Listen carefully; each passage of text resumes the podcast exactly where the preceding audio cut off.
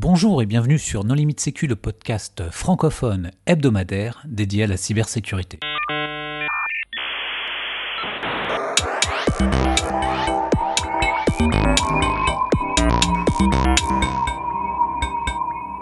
Alors aujourd'hui, un épisode sur euh, l'affaire MalwareTech avec Zorgs, avec qui nous avions déjà réalisé un épisode sur euh, Shadow Broker. Pour discuter avec lui, les contributeurs No Limit Sécu sont Christophe Renard. Bonjour. Hervé Schauer. Bonjour. Nicolas Ruff. Bonjour. Vladimir Collat. Bonjour. Et moi-même, Johan Hulot. Cet épisode a été enregistré le 4 septembre 2017 et le 5 septembre, Brian Krebs sortait un papier très détaillé sur cette histoire. Nous avons donc ajouté une mise à jour que vous retrouverez à la fin de cet épisode. Alors, Nicolas, pourquoi est-ce qu'on fait cet épisode? Et eh parce qu'on va parler de, drama dans le monde de l'infosec, de trolls. De... En fait, c'est un peu notre épisode de rentrée. Qu'est-ce qui s'est passé cet été? Il y a eu des conférences à DEFCON, à Black Hat, euh, des, des, IoT ont été pétés, euh, des systèmes ont été piratés. Mais surtout, le héros qui a sauvé le, monde d'une cyberattaque mondiale a été arrêté par le FBI à son retour de DEFCON. Le célèbre euh, Marcus euh, Hutchkins, euh, à savoir MalwareTech sur Twitter, qui n'a pas pu prendre son vol de retour, qui a disparu des écrans pendant plusieurs jours, jusqu'à ce que finalement on découvre qu'il avait été mis à l'isolement par le FBI et qu'il l'interroge dans une affaire de revente de malware sur le black market. Alors, de quelle attaque il s'agissait? Eh bien, Marcus Hutchkins, en fait, c'est euh, celui qui a arrêté la première version de WannaCry, du verre WannaCry, en enregistrant le fameux nom de domaine qu'on a appelé Kill Switch, mais qui était probablement juste une feature de détection de, sandbox. Et en enregistrant ce domaine, en fait, il a euh, empêché, la, enfin, il, a retardé la propagation du malware. Donc pour ça, il a gagné un an de pizza gratuite, euh, puis deux, trois autres cadeaux, je ne sais plus exactement. C'est un Anglais de 22 ans, je crois qui au début voulait garder l'anonymat, mais bon, devant la pression médiatique, il a fini par euh, se mettre en photo en couverture de tous les magazines People. Et maintenant, le, People le rattrape. C'est la, la, déchéance, c'est le Michael Jackson de la sécurité informatique. Qu'est-ce qu'il a fait? Qu'est-ce qu'on lui reproche? Alors, ce qui s'est passé, ce qu'on lui reproche, c'est d'avoir euh, revendu, alors je ne sais plus quels sont les tarifs, mais c'est complètement ridicule, c'est entre 500 et 2000 dollars, le code source d'un malware qu'il aurait conçu et qui est totalement inconnu au bataillon, euh, il s'appelle Chronos, je ne sais pas s'il s'est effectivement propagé un jour sur une machine, il aurait revendu ça en fait sur un black market euh, du, deep web euh, quand il était jeune. Et donc, en fait, ce qui s'est passé quand, quand il était jeune, c'est il n'y a pas, si longtemps que ça. Je crois que c'est malware orienté bancaire. Et c'est il y a genre 2-3 ans, hein, pas beaucoup plus que ça. Oui, enfin 22 ans, c'est il est toujours jeune. oui, c'est ça, c'est encore jeune, hein, si, si, je puis me permettre. Ah, on est jeune toute sa vie, mais. Oui, c'est dans la tête, oui, oui. ok, donc euh, il, a fait un malware bancaire et il l'a vendu. Ah, il l'aurait Non, a priori. Il est accusé dans son prétendument. Hein. Dans son interrogatoire, il a reconnu l'avoir fait et ensuite, avec l'avocat de l'EFF qui va le défendre, il va plaider non coupable. Je crois qu'il a reconnu avoir euh, développé, euh, enfin, participé au développement de code malveillant, mais je suis pas sûr que ce soit sur Chronos en particulier, ses aveux. Alors moi, toutes mes informations sont exclusivement basées euh, sur ce qu'on peut lire dans la presse, puisque effectivement, il a de contact direct qu'avec son avocat et sa famille, donc euh, j'ai pas eu la chance de pouvoir l'appeler et, l'interviewer ce soir et lui demander euh, quelle était la réalité. Mais enfin moi, c'est ce que j'ai vu dans la presse. Après, évidemment, je pense qu'on n'en saura rien. Bah, dans tous les cas, ce qui s'est passé récemment, c'est que il y a pas mal de black market qui sont tombés. Euh, le dernier en date, c'est Alphabet. Et pourquoi en fait il tombe? Parce que les gens qui sont sur ces black markets et qui euh, sont les pires cybercriminels font de la réutilisation de mots de passe. Et donc en fait, euh, quand il y a un black market qui tombe et que tous les mots de passe sont récupérés, bah, ça permet de se reloguer avec le même login et le même mot de passe sur tous les autres. Donc, donc les forums tombent les uns après les autres. Et dans l'acte d'accusation qui, lui, pour le coup, a été scanné et publié sur Internet, euh, il semblerait qu'il y ait deux autres personnes qui soient euh, euh, condamnées, enfin qui soient inquiétées par le FBI en même temps que lui.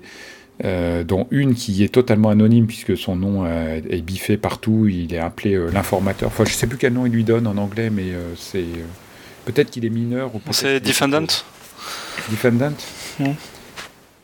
Enfin, il n'y a pas moyen de savoir qui c'est, donc soit il coopère avec le FBI en échange d'une remise de peine, soit c'est un informateur, soit c'est ou un, agent mineur ou, un agent infiltré ou euh, et une deuxième personne par lequel euh, en fait il a été arrêté quoi. Donc ce document, c'est la seule chose qui est publique et, tamponnée de l'État américain aujourd'hui et sur lequel on peut se baser. C'est pas un agent puisqu'il est nommé comme defendant, donc ça veut dire qu'il est accusé aussi. Ça peut être un agent qui est devenu rogue lui aussi. Hein. Oui, ça on l'a vu dans d'autres affaires. Il y a un agent du FBI qui a volé des bitcoins après, avoir une, après une saisie de black market et qui a commencé à les revendre. Hein. Je crois que c'était du DEA. Ah, ouais, c'était quelqu'un de la DEA. Deux personnes. Oui, oui, il y a des gens qui ne savaient pas que le bitcoin euh, n'est pas totalement anonyme. Alors bientôt justement un épisode à ce sujet. Donc, euh, il y a eu quand même un emballement médiatique énorme euh, autour de cette affaire, parce que déjà, c'était un peu le héros c'est un peu comme si on découvrait que Batman et le Joker étaient la même personne. Et tout le monde, euh, bah, évidemment, dans le milieu de la recherche en sécurité informatique, euh, euh, nous qui développons tous des codes malveillants dans le cadre de thèses d'intrusion pour les clients, on a commencé à se demander si on partageait sur un forum, je sais pas, un forum de développeurs français, qu'on copie-colle du code qu'on partage avec un autre consultant en sécurité, est-ce que potentiellement on peut se retrouver euh, inquiété? Est-ce que demain l'auteur de Mimikatz peut être arrêté par le FBI du fait que Mimikatz a été retrouvé dans des cas d'intrusion euh, sur des machines? Voilà, ça va être un dossier qui va être euh, assez intéressant à suivre. On est où là justement? Bah, Il a été relâché sous caution et euh, il attend son procès avec euh, euh, des règles qui lui sont imposées qui sont assez strictes, en particulier l'impossibilité de s'exprimer sur l'affaire et de ne pas parler d'un certain nombre de sujets sur lesquels il doit faire très attention pour pas aggraver son cas. Donc évidemment, il s'exprime pas, il s'exprime pas publiquement sur ce qu'il concerne et s'occupe de, de, parler d'actualité courante, toutes choses comme ça. Euh, ce on ne sait toujours pas qui est l'autre co-accusé euh, et il a, comme l'a dit Nicolas, euh, après que le FBI ait annoncé qu'il avait été, euh, qu'il avait fait des aveux euh, pendant la période de garde à vue initiale, aujourd'hui il plaide non coupable. Euh, de ce dont il ce, dont il accusait quand même hein, précisément, c'est d'avoir en 2014 euh, fait la promotion de Chronos et d'avoir essayé de le vendre et euh, d'avoir coopéré avec les, les co-accusés en 2015 sur la propagation et la vente de Chronos. Euh, donc c'est et il a effectivement lui publié sur son sur son blog à plusieurs reprises du code malveillant, euh, montrant expliquant les fonctionnalités de ce code et euh, à au moins euh, deux reprises je crois euh, a constaté que le, le code qu'il avait mis en démonstration sur son blog avait été repris dans de, dans des malwares utilisés à des fins criminelles. Euh, donc ça a donné lieu aussi à beaucoup d'extrapolations, savoir si c'était ce code qu'il avait rendu public avait été réutilisé, dont il serait accusé. Et c'est un peu le, le, contexte qui a aussi contribué au buzz, c'est que je crois que la fois précédente où le FBI avait arrêté quelqu'un en retour de DEFCON, c'était en 2001. Euh, c'était euh, Dimitri euh, Sio quelque chose, voilà, qui qui était accusé d'avoir porté atteinte au DRM. Et donc il y a une suspicion en particulier dans le milieu des hackers qui fréquentent la, la DEFCON vis-à-vis de tout ce qui est fédéral et une suspicion d'abus de pouvoir de la part du FBI qui profiterait du fait que les gens passent sur le territoire américain pour leur remettre la main dessus, leur faire pression. Et on sait que dans le passé, ils ont aussi obtenu des coopérations assez étendues. Euh, maintenant, l'acte d'accusation, lui, il est assez spécifique, assez précis. Et puis effectivement, euh, comme l'a dit Nicolas, dans le cadre des, euh, des prises de contrôle de, de, de euh, euh sur, sur Tor, ce qui a été fait par les forces de l'ordre, c'est qu'ils ont opéré ces marchés pendant quelques temps pour laisser les gens se connecter, faire leurs petites affaires et les remonter un par un, les retournant au fur et à mesure. Et donc il y a eu toute une série d'arrestations ces derniers temps de tout un tas de, de gens qui étaient soit des fournisseurs, soit des consommateurs sur ce type de marché. Donc là aussi, il est difficile de savoir si c'est pas dans ce cadre.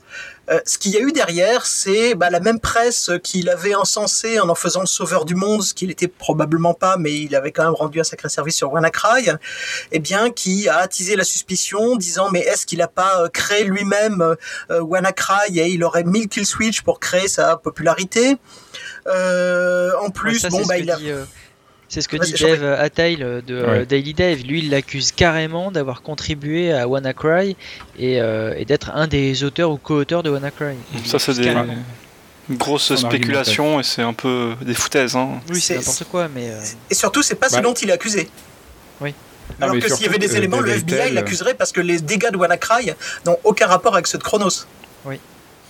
Et Dave Aitel dit il n'a pas pu trouver le, le kill switch aussi rapidement. Alors qu'on faisait un strings euh, sur le binaire, c'est ça. que strings ou un coup de sandbox et regarder la première des requête DNS qui part et ça y est quoi. Enfin, je veux dire, c'est le plus dur à l'époque, c'était de trouver un sample. Ça le discrédite plus qu'autre chose de porter ces accusations. Il a été aussi accusé euh, bah, d'être d'évidence un criminel bah, par, par la presse plus grand public, euh, bah, parce qu'il a fait en allant à la, à la Black Hat Defcon euh, à Vegas ce que font beaucoup de gens, c'est-à-dire qu'il s'est amusé, il a loué une voiture de sport.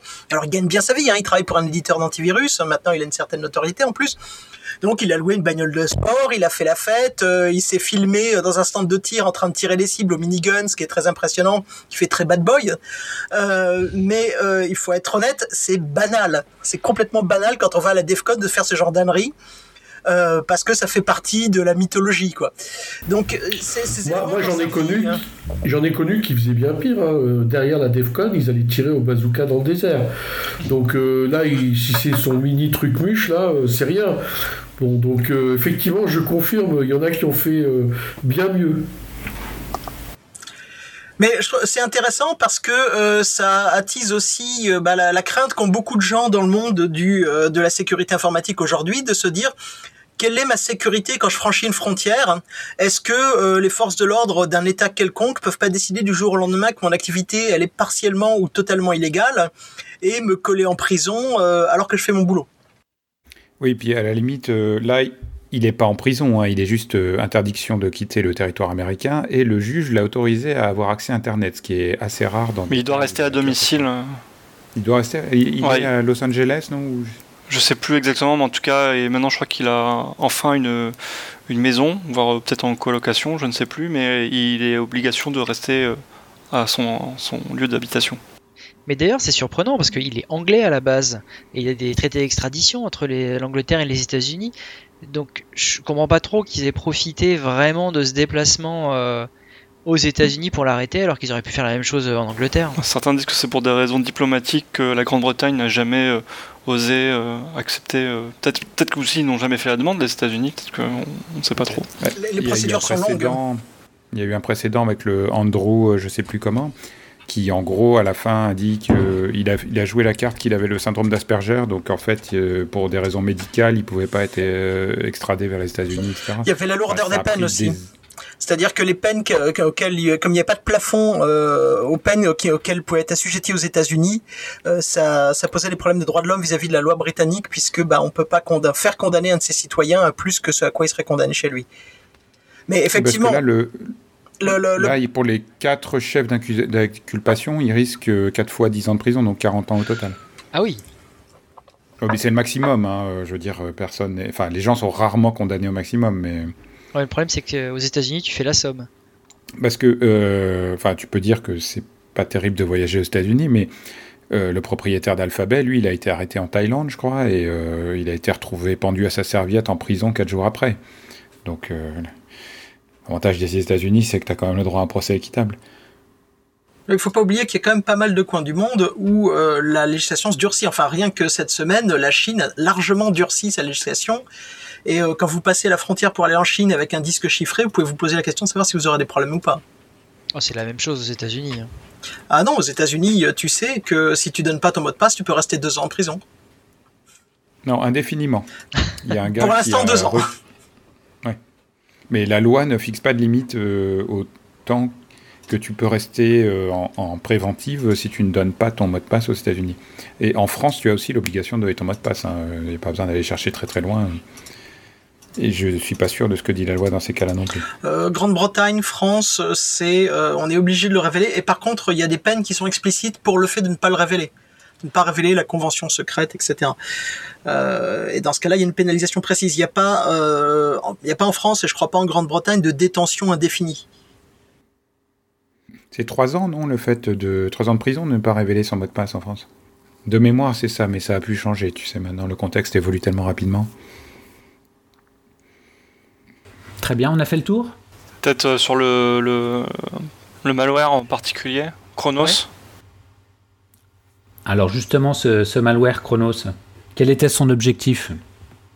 Alors, euh, Chronos, déjà, il faut savoir que c'est assez intéressant, le terme Chronos qui a été donné par le, vendeur, c'est dans la mythologie grecque, c'est le père de Zeus. Zeus qui est euh, un, autre malware qui est aussi un banking. Chronos a été euh, premièrement analysé en septembre 2014, puisqu'il est sorti en juillet 2014, euh, mis en vente sur, le, sur Alphabet, euh, dans, entre 3000 et 7000 dollars, donc quand même assez cher. Et donc euh, son but est de modifier les pages HTML euh, du navigateur pour y insérer euh, du code et ainsi voler les credentials euh, de certaines banques. C'est ce qu'on appelle un, Donc le- un web inject? C'est ça. Donc il a tout un tas de, de fonctionnalités. Pas forcément euh, m'allonger là-dessus, mais globalement, il est assez bien développé. C'est un vrai malware qui est développé potentiellement par plusieurs personnes au vu de sa complexité. Euh, il est d'origine probablement russe de par le fait que le post original sur Alphabet est écrit dans un russe, euh, a priori analysé par des linguistes comme étant du russe impeccable. Donc c'est pas du Google Translate. Euh, Ça s'est beaucoup amélioré, Google Translate. c'est beaucoup amélioré.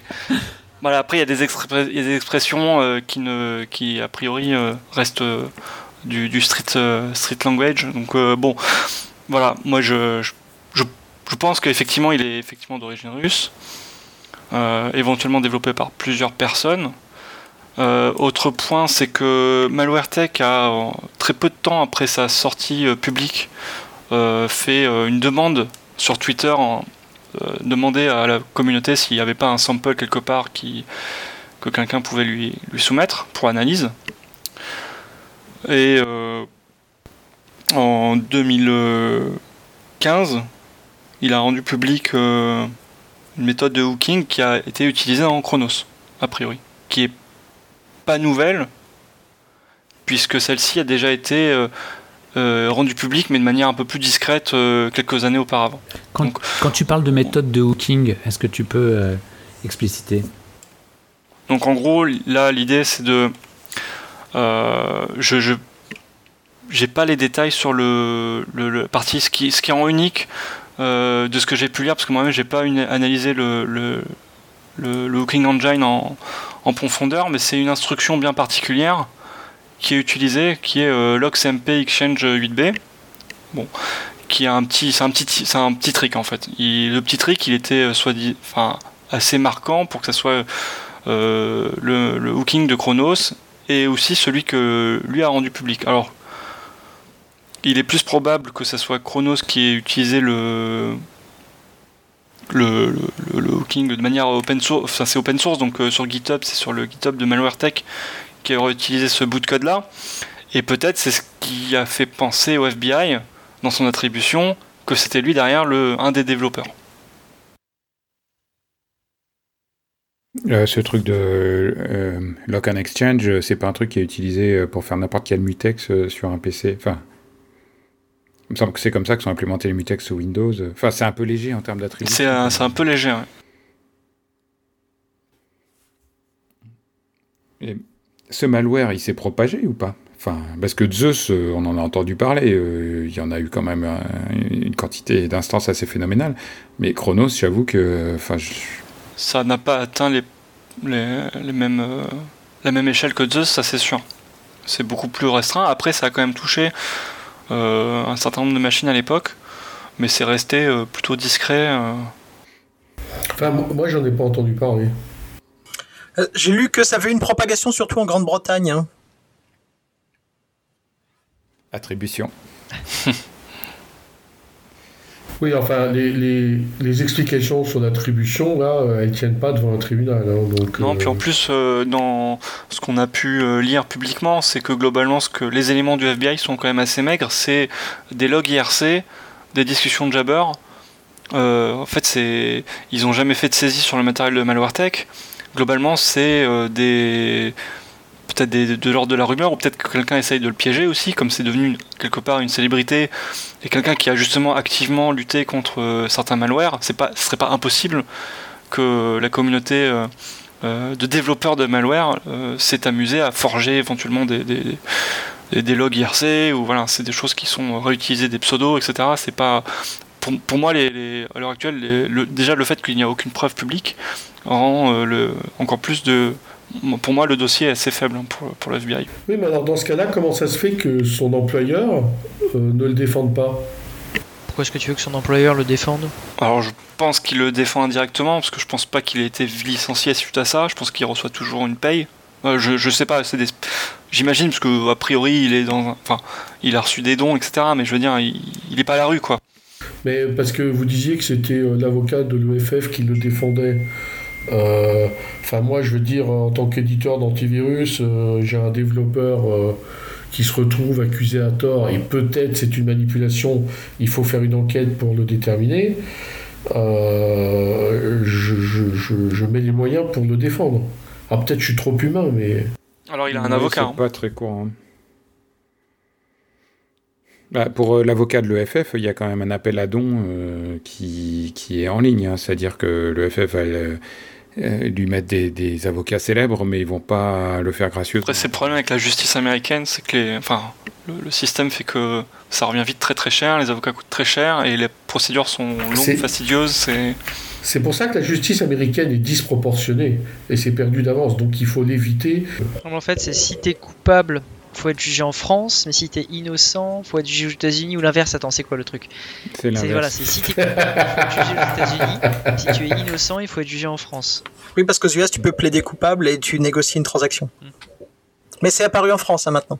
Mais est-ce que je- tu peux avoir intérêt à plaider coupable aux US, même si tu es innocent Parce qu'en fait, euh, si tu risques pas grand-chose, tu prends la peine minimum et, euh, et ça te coûte moins cher que de payer les avocats et rester des années en procédure. quoi. Exactement. Il y a, deux points dans ce que dit Sexors qui me paraissent importants quand même.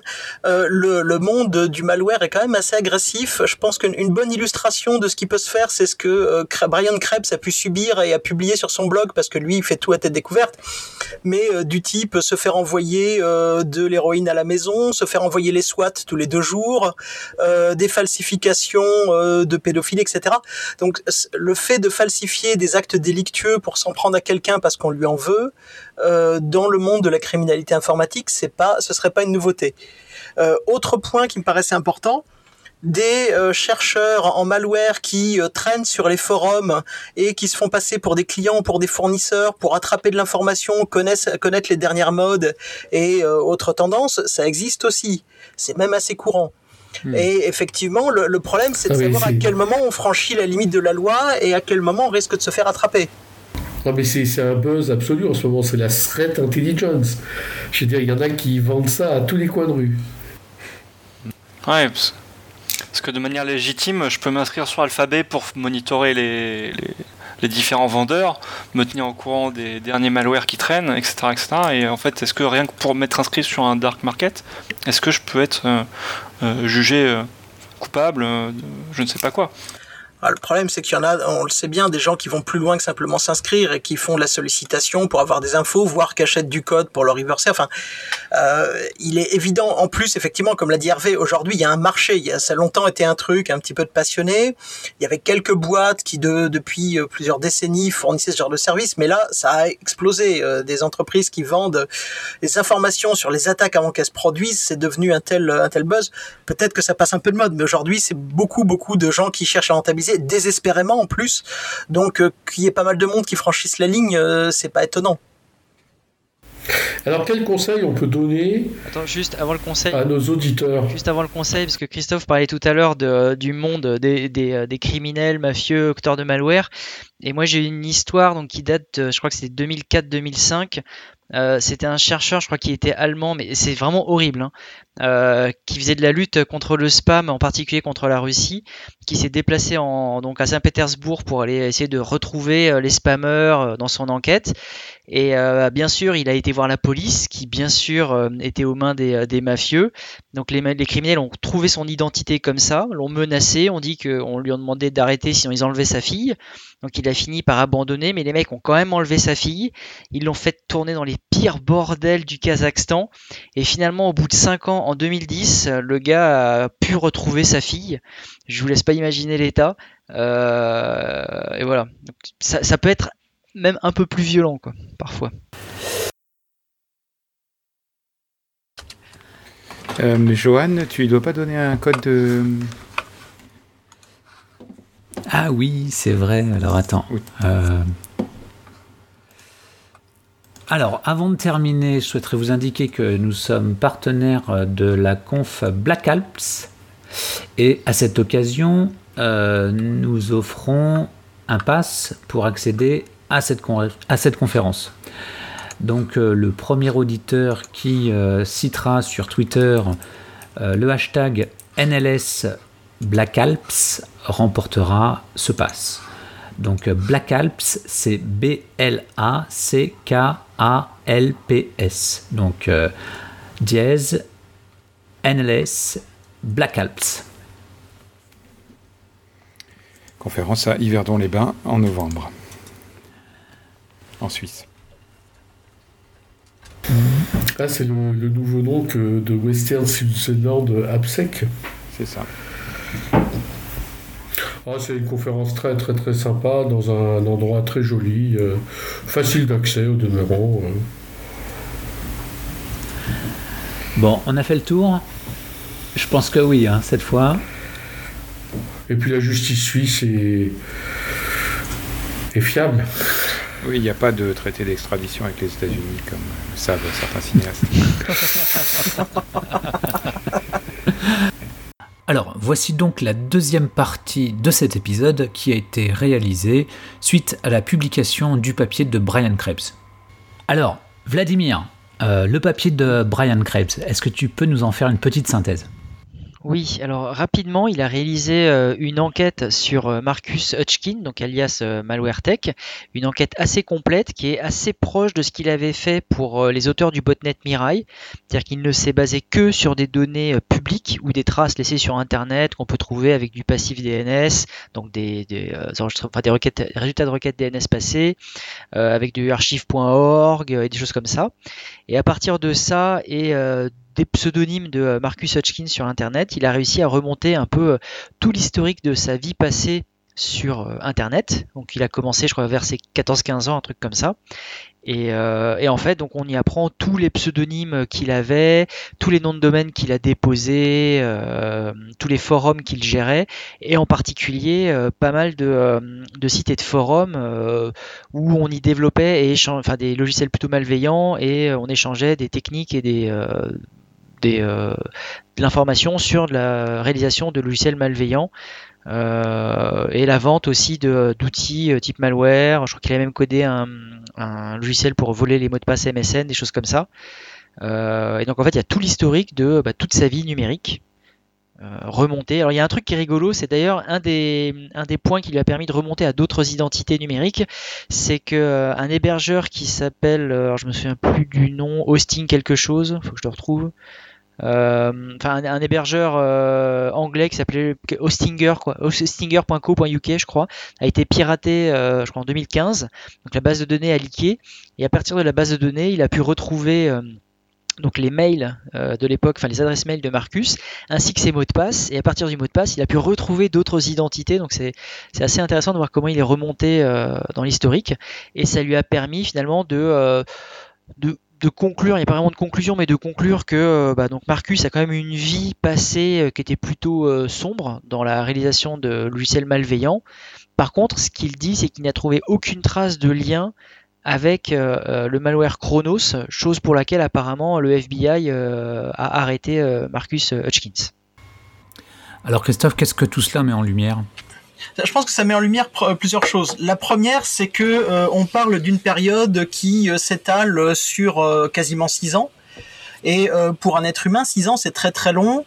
faire de la sécurité opérationnelle, cacher ces, informations personnelles, ça marche bien. Et il a essayé de le faire. Hein. Il a utilisé des pseudonymes distincts, etc. Mais il y a eu des points de pivot qui se sont créés par accrétion au fur et à mesure du temps. Euh, il y a le fait qu'il y a des informations qui ont fuité, qui pouvaient penser être secrètes. Euh, gérer un secret sur la durée, surtout en ligne, c'est très très dur. Et euh, en plus, à l'époque, bon, bah, c'était un adolescent, donc il avait peut-être pas le recul qu'aurait eu un adulte. Autre chose, ça prouve qu'on peut faire des enquêtes en source ouverte, et Brian Krebs l'a déjà prouvé, qui vont très très loin et qui permettent de retrouver beaucoup de choses. Je pense qu'on peut en tirer quand même euh, une, conclusion, c'est que, euh, et on l'a déjà un peu abordé dans la, première partie, jouer euh, sur les forums de criminels et de d'échanges de, de, malware, c'est quelque chose qui est glissant dans le sens c'est facile.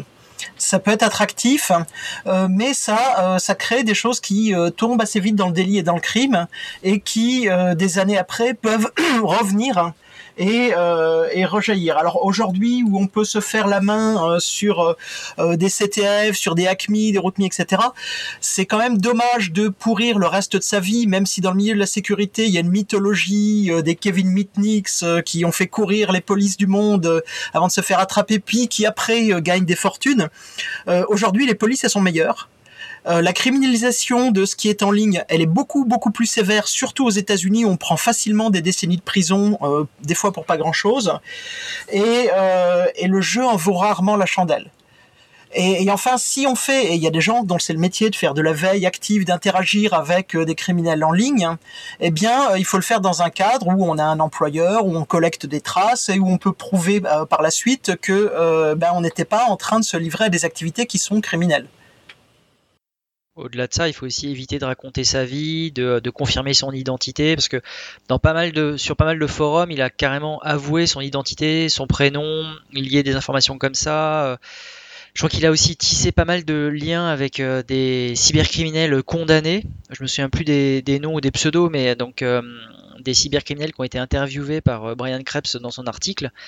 Euh, qui connaissait son, sa véritable identité euh, et qui sur certains posts de forum l'ont confirmé. Donc, euh... si, si, on fait ce genre de choses en ligne, ça nécessite, pour pas se faire prendre, une discipline de fer, de pas sympathiser avec les gens à qui on le fait, euh, de séparer complètement de façon étanche sa vie privée de sa, de sa vie criminelle.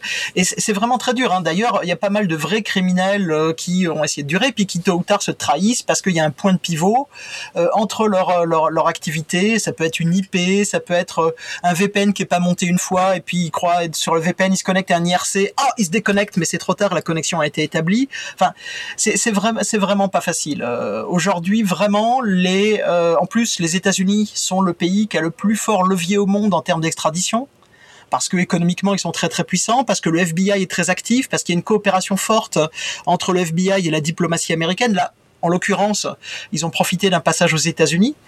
Euh, c'est quelque chose d'intéressant aussi. Si on fait une carrière dans la sécurité, passer par les États-Unis tôt ou tard, c'est quelque chose qui se produit souvent quand même.